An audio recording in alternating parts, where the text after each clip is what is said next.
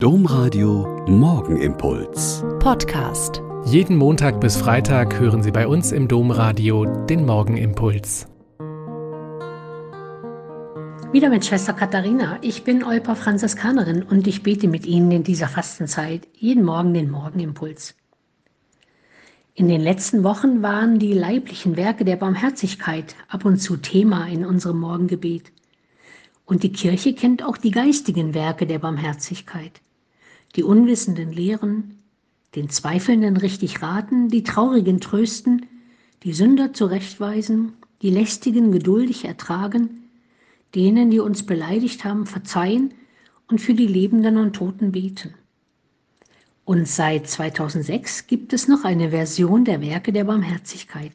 Das Bistum Erfurt hatte damals zum Beginn des Elisabeth-Jubiläums eine große Umfrage in Thüringen gemacht und gefragt, welches Werk der Barmherzigkeit heute besonders notwendig zu sein scheint. Und diese quasi neue Liste sortiert nach den unzähligen Antworten der Menschen in Thüringen, die lautet so.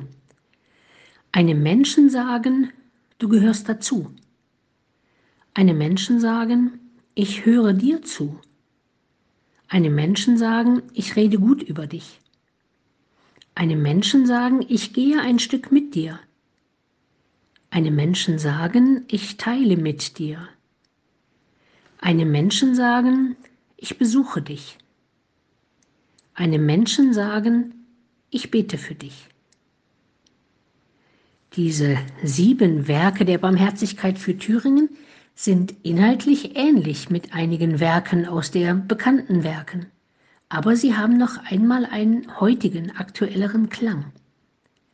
Einem Menschen sagen, du gehörst dazu, steht in der Liste an erster Stelle, weil es am meisten genannt worden ist. Wir kennen leider genug Menschen, denen gezeigt und gesagt und verdeutlicht wird, dass sie halt nicht dazu gehören. Das sind je nachdem Ausländer und Flüchtlinge, Andersdenkende und Andersgläubige, Rechte und Linke, Homosexuelle und Transgender, Arbeitslose und Arme, Kinderreiche und Kinderlose und so weiter.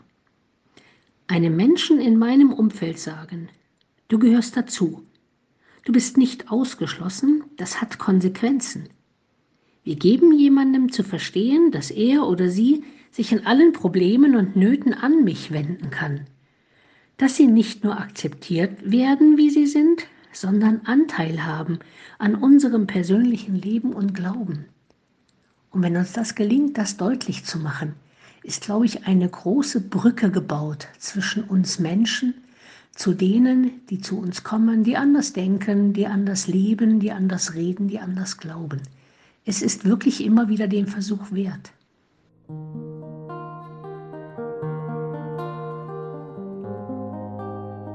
Der Morgenimpuls mit Schwester Katharina, Franziskanerin aus Olpe, jeden Montag bis Freitag um kurz nach sechs im Domradio. Weitere Infos auch zu anderen Podcasts auf domradio.de.